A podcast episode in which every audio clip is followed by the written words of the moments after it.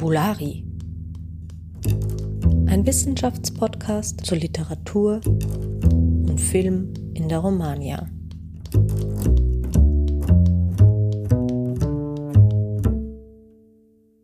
Hallo und herzlich willkommen zu Fabulari. Mein Name ist Theresa Hirgeist und heute spreche ich mit Cornelia Wild. Sie ist seit 2020 Heisenberg-Professorin für romanische Literatur und Kulturwissenschaft, insbesondere Theorie und Ästhetik an der Universität Siegen. Guten Tag, Frau Wild. Wir freuen uns, dass Sie bei uns sind. Ja, ich freue mich auch sehr. Vielen Dank für die Einladung. Ich stelle Sie ganz kurz vor. Nach einer Dissertation zum späten Baudelaire, einem weiteren Buch zu Passantinnen, einer Habilitation zu Dante, Petrarca und Caterina da Siena sind in ihren kürzlicheren Forschungen gesellschaftlich sehr viel diskutierte Themen ins Zentrum gerückt. Da gab es ein Projekt zur Darstellung von Armut, Elend und Misere von Pascal bis Pasolini, das DFG-Netzwerk Dispositiv der Menge, das Inszenierungen und Bewertungen von Menschenmengen untersuchte oder untersucht. Und ganz aktuell eben das Projekt Pasolini Populär, das ein Teil des Sonderforschungsbereichs Transformationen des Populären ist. Was sind denn äh, so die Grundideen und Ziele dieses äh, SFBs? Ja, also in dem SFB werden ja die Transformation des Populären untersucht aus interdisziplinärer Perspektive. Das heißt, es sind eine Reihe von Fächern äh, beteiligt, die diese Transformationsprozesse untersuchen. Und dieses Projekt Pasolini Populär ist etwas später dazu gekommen, sodass es also in der konstituierenden Phase noch gar nicht vertreten war. Und in gewisser Weise kann man sagen, dass das auch das Projekt auszeichnet, dass in diese Transformationsprozesse ein bisschen quer ähm, einschlägt. Und in dem Projekt Pasolini Populär untersuchen wir also die komplexen Prozesse der Transformation des populären im Werk Pier Paolo Pasolinis in den verschiedenen Bereichen Literatur, Film, Fernsehen und Kulturkritik.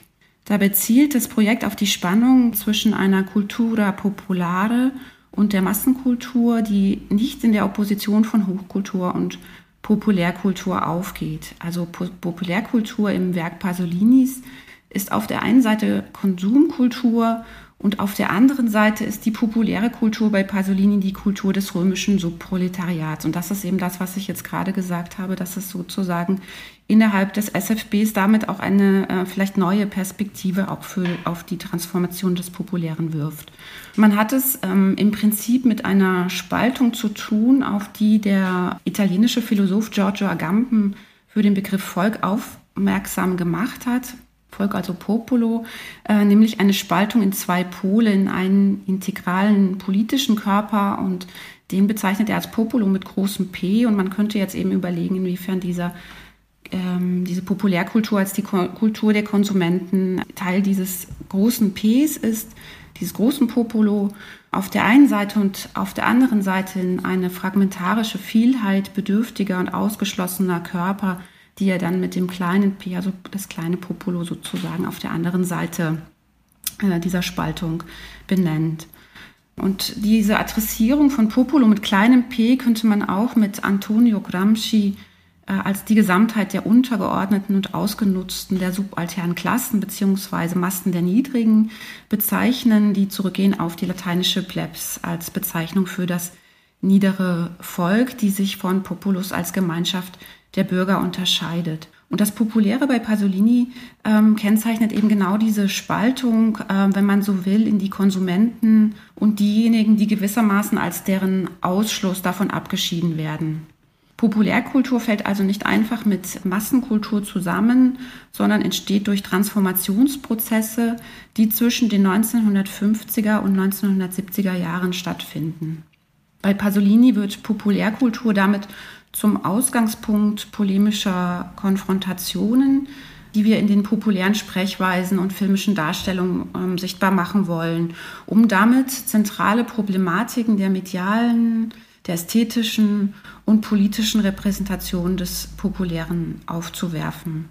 Und damit leistet eben das Projekt einen Beitrag zum SFB Transformation des Populären, Denn der SFB untersucht das Populäre als etwas, ähm, das bei vielen Beachtung findet. Das ist also die Minimaldefinition ähm, dieses SFB-Programms. Und ähm, das, diese Beachtung kann man messen, also die kann als solche gemessen werden, zum Beispiel durch Umfragen. Und unser Projekt geht jetzt von dieser Beobachtung aus und untersucht Pasolinis Konzeptionen des Populären in Hinblick auf diese dem SFB zugrunde liegende Arbeitsdefinition der Transformation der ästhetischen Bewertungsregime.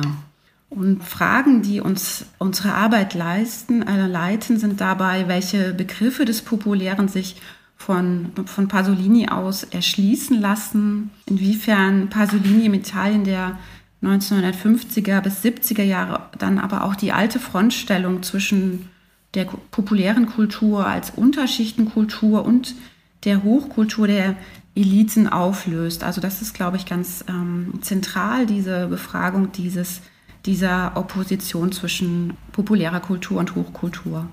Und äh, die Frage ist natürlich, wie in welchem Spannungsverhältnis dazu seine Kritik an der Konsumgesellschaft steht. Und das führt auf die Frage danach, ob es bei Pasolini ähm, oder ob man durch Pasolini äh, die populäre Kultur als etwas ähm, definieren kann, was sich gegenüber der Massen- und Konsumkultur als ignorant oder resilient erweist.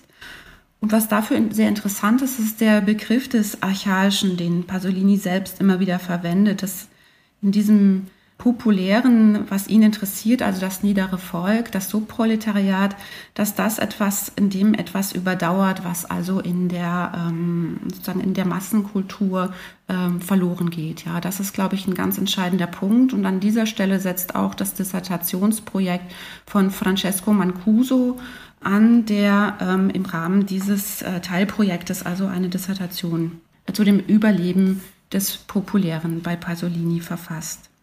Das Populäre ist bei Pasolini das der vielen, der Massen und auch an dieser Stelle fängt es eben an, interessant zu werden, ähm, interessant im Hinblick auf die Arbeit im SFB, aber interessant natürlich auch im Hinblick auf das Werk Pasolini selbst. Also die vielen der Beachtungserfolge, das wären ja bei ihm die Konsumenten und Konformisten, also eigentlich eben das, was er ablehnt. Gleichzeitig kann man aber, äh, glaube ich, ganz sicher sagen, dass Pasolini in so einer einfachen Kulturkritik oder in so einem Kulturpessimismus nicht aufgeht. Pasolini fragt vielmehr, wie konstituiert sich eigentlich diese Vielheit? Oder man könnte jetzt auch aus der Perspektive des SFB fragen, wer sind eigentlich die vielen, die etwas beachten? Und damit bringt Pasolini die Widersprüchlichkeiten des Populären als eine solche messbare Größe zum Vorschein. Und interessant ist hier für einen Umfragefilm, der auch als Dokumentarfilm bezeichnet werden kann, Comizi d'Amore, ähm, der 1964 herausgekommen ist und in dem Pasolini also Umfragen vornimmt. Und ähm, ich hatte ja vorhin schon gesagt, dass also im SFB sozusagen die Beachtung der vielen durch Umfragen messbar gemacht werden soll. Und das wäre sozusagen auch das passende Format, was Pasolini hier verwendet. Und für diesen Film ist Pasolini einmal quer durch Italien gereist, um die Bevölkerung zur Sexualität zu befragen.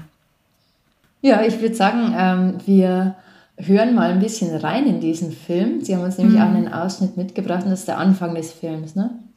Genau, das ist der Anfang, ja.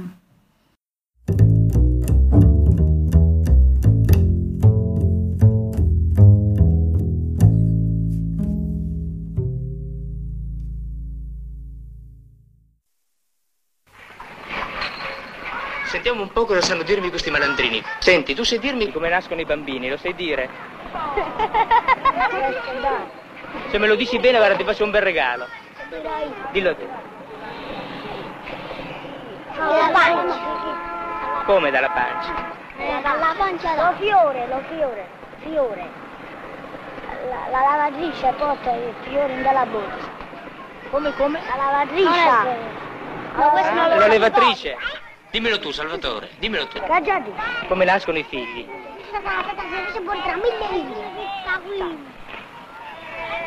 Eh, una, la lavatrice. Eh. Dalla borsa. Eh. Da un fiore.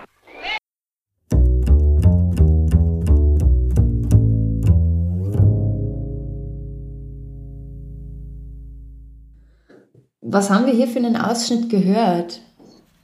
Ja, also man sieht Pasolini, der auf der Straße steht und Kinder interviewt.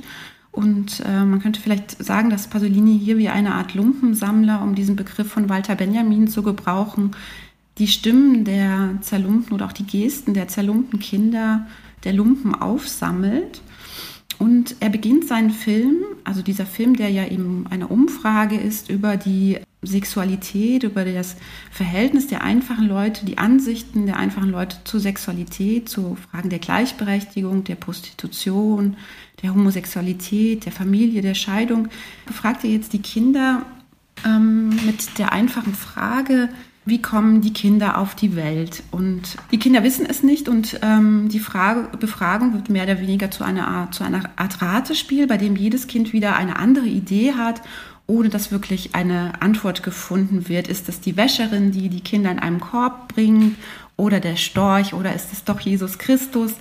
Ähm, und das Interessante ist, dass Pasolini also diese Umfrage mit den Kindern beginnt und ich hatte vorhin ja schon von dem Popolo als dem, mit dem kleinen P gesprochen, der Popolo als die kleinen Leute. Und hier sind es also wirklich die kleinen Leute, nämlich die Kinder, die befragt werden. Und dabei sieht man Pasolini selbst mit dem Mikrofon in der Hand und im weißen Hemd gegenüber, also er bildet in gewisser Weise einen Kontrast, Kontrast gegenüber den nur spärlich bekleideten Kindern. Und das zieht sich dann durch alle Szenen durch, dass also Pasolini, wenn er die Frauen am Strand interviewt, ähm, angezogen ist mit weißem Hemd, mhm. wohingegen die, die interviewten Frauen am, ja, im Bikini äh, bekleidet sind. Und äh, also hat man also einen deutlichen Kontrast. Und ähm, ich denke, man sieht daran. So eine gewisse Hierarchie auch, ne? Eine Hierarchie, genau. Also mhm. es ist ganz klar, dass man hier die Position des Intellekt, dass er die Position des Intellektuellen einnimmt.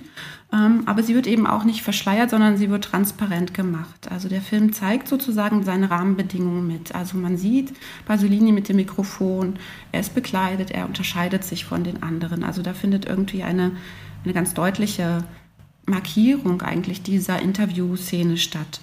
Und im Anschluss an Gayatri Spiva könnte man diese Repräsentation der einfachen Leute als eine Inszenierung verstehen, die die Bedingungen des Erscheinens ähm, entschleiert oder eben diese Bedingungen des Erscheinens zeigt. Sie nennt das ähm, diese Ebene der Darstellung Scene of Writing. Das heißt, die Position des eigenen Sprechens wird in das Filmbild als eine solche Scene of Writing sichtbar eingetragen. Und damit wird die Möglichkeit der Stellvertretung, also Pasolini, der jetzt sich zum Sprecher für das Volk machen könnte, von Anfang an eigentlich als eine Position der Macht reflektiert. Mhm. Also Pasolini spricht eben nicht für den Popolo, er vertritt diesen auch nicht durch seinen Film, sondern er zeigt, wie dieses, äh, dieser Popolo zu, zum Sprechen kommt. Und er stellt ihn in, dieser Pluralität, in einer Pluralität dar. Das heißt, er bringt ähm, etwas zum Erscheinen mit den Mitteln des Films ähm, und ähm, reflektiert dabei gleichzeitig über die Möglichkeiten der Darstellbarkeit und das in Erscheinung treten eines solchen kollektiven Subjektes. Durch die auf diese Weise ausgestellte Position des Intellektuellen unterstreicht er oder ermöglicht er eben die Scene of Writing des Films eine Figuration, die einen Schauplatz kreiert, der vielleicht verrückt ist in Bezug auf den, Öffn auf den öffentlichen Raum. Also wir sehen eben die Kinder oder wir sehen die Arbeiterinnen, die aus der Fabrik heraustreten. Also es ist sozusagen nicht die, eine politische Situation, sondern eben eine private, die aber in der Öffentlichkeit stattfindet. Ähm, sodass er im Prinzip ein, eine Art Bühne schafft für das, den Popolo mit dem kleinen P, also so dieses kleine Volk, die Menge, die vielen, ähm, die durch diese Gassenszene zum Sprechen gebracht werden. Pasolini selbst hat ähm, später dann für das Cinema di Poesia dieses Verfahren äh, Far sentire la macchina genannt, die Kamera spürbar machen. Mhm. Das heißt, man hat eigentlich im Prinzip ein stetiges Bewusstsein der Kamera, die eben jede Szene zu einem, jede Aufnahme zu einer Szene macht, durch die das Bild in einen Metadiskurs überführt wird. Also Metadiskurs heißt, dass eben eine Reflexion über die Bedingungen des Sprechens stattfindet. Wie kommen die überhaupt dazu, sich zu äußern? Also ähm, sagen durch diese Interview, durch die ausgestellte Interview Szene, sodass die behauptete Authentizität des Dokumentarfilms eigentlich immer durch die Repräsentation als eine Darstellung oder eben Szene ausgewiesen wird. So eine absichtliche Künstlichkeit könnte man sagen.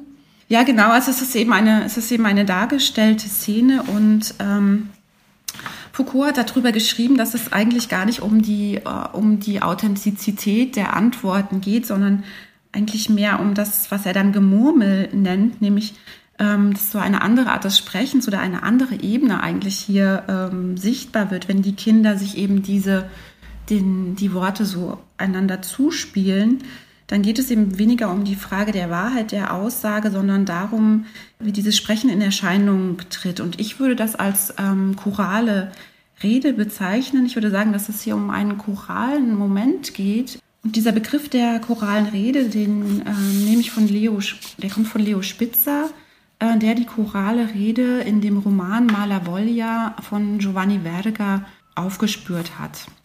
Die unter den Kindern gesponnene Rede folgt der Ordnung einer Rede, die ihnen nicht selbst gehört. Also das hatten wir ja vorhin schon mit den, also ich hatte gesagt, die Kinder kommen vom, oder man hat früher ja gesagt in, in der deutschen Kultur, ähm, dass äh, die Kinder vom Klapperstorch gebracht werden. Also das wäre eben genauso was, eine Rede, die einem nicht selbst gehört, die sozusagen die Gemeinplätze einfach nur wiederholt.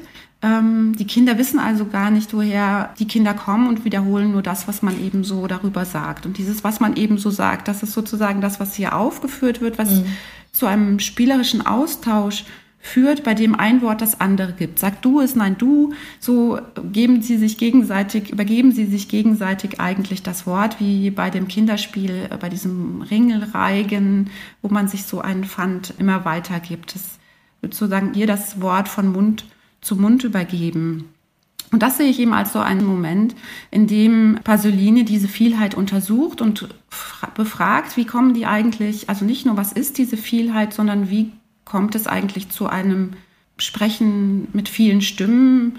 Ähm, was zeichnet diese, dieses Sprechen aus? Und insofern könnte man sagen, dass wir hier, es hier mit einer Popularität in doppeltem Sinn zu tun haben. Zum einen kommen die Kinder aus dem Popolo Sie sind aus dem Volk und insofern sind sie dessen Vertreter. Und zum anderen sprechen sie ähm, das, was alle sagen. Man könnte sagen, sie sprechen eben populär, sie sprechen eben populäre Rede. Und durch diesen Reigen der einander zugeworfenen Worte zeigt sich auch, wie man den Titel Comizi verstehen kann. Ähm, auf Deutsch wird das mit Gastmahl übersetzt und das ist vielleicht gar nicht so schlecht, weil es in in gewisser Weise die eine philosophische ähm, Szene aufruft. Man könnte sagen, dass Pasolini hier die Versammlung auf der Straße, also dass er eigentlich die philosophische Szene des Banketts auf die Straße überträgt und mit neuen Protagonisten ausstattet, sodass Protagonisten, also auch im Plural, dass eben hier nicht einer spricht, der Philosoph, sondern dass es hier ähm, um eine Kollektivität, eine Menge, um viele geht, die auf diesem Bankett sozusagen jetzt auftreten.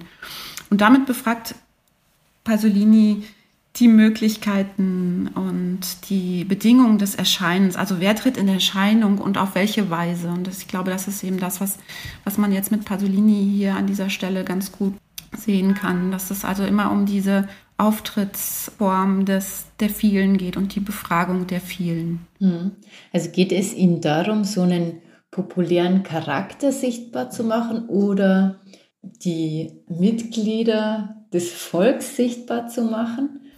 Ja, einerseits, also das vielleicht schon, ja. Also das ist, glaube ich, es ist schon kompliziert, wenn es nicht darum, es soll eigentlich nicht darum gehen, dass es eine Repräsentation des Volkes wäre. Das würde das, glaube ich, nicht treffen. Ich denke, man muss schon in die in die Begriffsgeschichte des Populären auch ähm, reingehen. Also, und ich glaube, dass es ja auch um einen ganz bestimmten, ganz bestimmten Traditionszusammenhang geht. Also mit der in unserem Projekt vorgenommenen Systematisierung des Populären wird Pasolini ja in eine bestimmte Tradition der italienischen Literatur und Philosophie eingeordnet, die man im Prinzip schon seit ähm, Dante Alighieri sehen kann. Insofern das Wolgare der, den Gegensatz eigentlich von hoher und niedriger Sprache in Frage stellt. Und man kann vielleicht sagen, dass es, man es dabei mit einem spezifisch italienischen Begriff des Populären zu tun hat, nämlich mit einer tief im populären verwurzelten Sprache und Kultur, die man gegenwärtig ähm, beispielsweise auch nochmal in Kulten eines anderen Italiens ähm, ablesen kann, wie das beispielsweise Ulrich van Leuen in seiner Geschichte über die neapolitanische Unterwelt getan hat, die man als Geschichte der populären Kultur verstehen kann. Also insofern geht es eben nicht unbedingt nur darum, jetzt irgendwie die Bevölkerung abzubilden, sondern wirklich um eine Bestimmung, eine spezifische Bestimmung des Begriffs des Populären. Und in dem Zusammenhang ist auch, denke ich, sehr wichtig, das auch in den Blick zu rücken, dass die romanische Begriffsgeschichte des Populären ja im Prinzip sich von der ähm, deutschen oder auch germanistischen Tradition sehr unterscheidet. Also das italienische Populäre wie auch das französische Populär lässt sich in einfach durch den Lateinischen natürlich immer auf Purple oder Popolo zurück übersetzen, wohingegen das im Deutschen nicht funktioniert. Also das Populäre ist nicht das Volk, ja, und das ist dann eben eigentlich auch gar nicht das, was, was sozusagen ähm, dann in dem SFB von Interesse ist, ähm, weil es dann eben schon um eine weitere Weiterentwicklung des Populären geht im Sinne von ähm, dieses, was ich vorhin gesagt, gesagt hatte, das Populär ist das, was eben bei vielen Beachtung findet ähm, und das setzt sich ab von einem Begriff des Populären als ähm, trivial, als eben das irgendwie was nie, Niederes ist, aber was eben im Sinne von trivial mhm. gebraucht wird, aber nicht mehr zurückgeführt wird auf, auf Populo. Und das, denke ich, ist in der romanischen Tradition ist es einfach, ähm, gibt es da diesen, diesen Bruch gar nicht. Also das ist sozusagen immer, das verweist qua Wort, Etymologie verweist das eigentlich immer darauf. Der zweite Punkt, der sich, äh, der wichtig ist, in den Blick zu rücken, der äh, mit dieser Begriffsgeschichte ähm, zu tun hat, ist, dass im Italienischen Populare als Substantiv eigentlich auch nicht, das gibt es eigentlich auch nicht, es ist eigentlich nur als Adjektiv zu gebrauchen. Das heißt, der Titel Transformationen des Populären und wenn man eben von dem Populären spricht, dann ist das eigentlich auch schon mal gar nicht so einfach zu, zu übersetzen in, die, in den romanischen Kontext. Mhm. Also eine Populärkultur funktioniert dann wieder, aber eben als Adjektiv und nicht als, als etwas, was ganz und gar selbstständig ist. Und das, diese, diese Differenzen sind, glaube ich, ganz wichtig in den Blick zu nehmen, dass man eben dann auch wirklich an den, immer wieder auch an den Begriffen arbeitet. Und wir versuchen jetzt in dem Projekt so ein, könnte man sagen, begriffliches Spektrum vom Popolo bis Poesia Popolare in den Blick zu nehmen, mit Fokus auf die semantischen Verschiebungen, in den Blick auf die Bestimmung von Populärkultur und eben die Unterscheidung von Volk- und Massenmedien. Und was wir in dem Projekt untersuchen wollen, mit Hilfe einer Edition, sind ähm, Leserbriefe von Pasolini, die unter der Rubrik Dialogo con Pasolini 1960 bis 1965 in der Wochenzeitschrift Vie Nuove erschienen sind. Ähm, die sind ediert ähm, in 2021 nochmal äh, im Italienischen erschienen. Und in diesen ähm, Briefen Pasolini antwortet einmal in der Woche, beantwortet er einen Leserbrief. Das hat er sich so ein bisschen so wie so eine Aufgabe ähm, auch vorgenommen, dass, mhm. er, dass er das jetzt einmal in der Woche macht, wie so eine Übung und tritt über diese Briefe in Kontakt mit dem Publikum. Also wir haben in dieser Edition, sieht man das, man kann das aber auch direkt an den Viennorve, an dem Material angucken, spricht also Pasolini sozusagen mit dem Popolo oder mit den kleinen Leuten, mit dem, mit, auch mit seinen Leserinnen ähm, die ihm schreiben. Und durch, dieses, durch diesen Austausch, durch diesen Dialog, also es ist tatsächlich eben ein Dialog, findet Pasolini nach und nach ähm, durch diese dialogische Rede zu seiner eigenen Stimme. Also in den letzten Briefen, und das ist eben interessant vor dem Hintergrund, dass es um die Frage geht, wie also sich Populärkultur zur Hochkultur verhält. In seinen letzten Briefen spricht er davon, dass er nun weitermachen wird mit ähm, einem Film Uccellacci Uccellini. Auf Deutsch heißt der ähm, Kleine Vögel, große Vögel, glaube ich.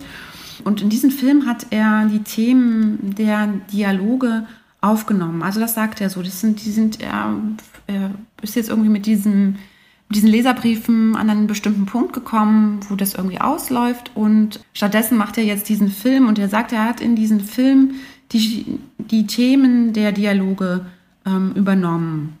Also hier passiert also etwas, was Pasolini später als Kontamination bestimmen wird, Kontaminationen nämlich als die repräsentative Redeweise eines Sprechers, die nachgeahmt oder nachgelebt werden soll. Also das ist das, was Pasolini als Kontamination besteht.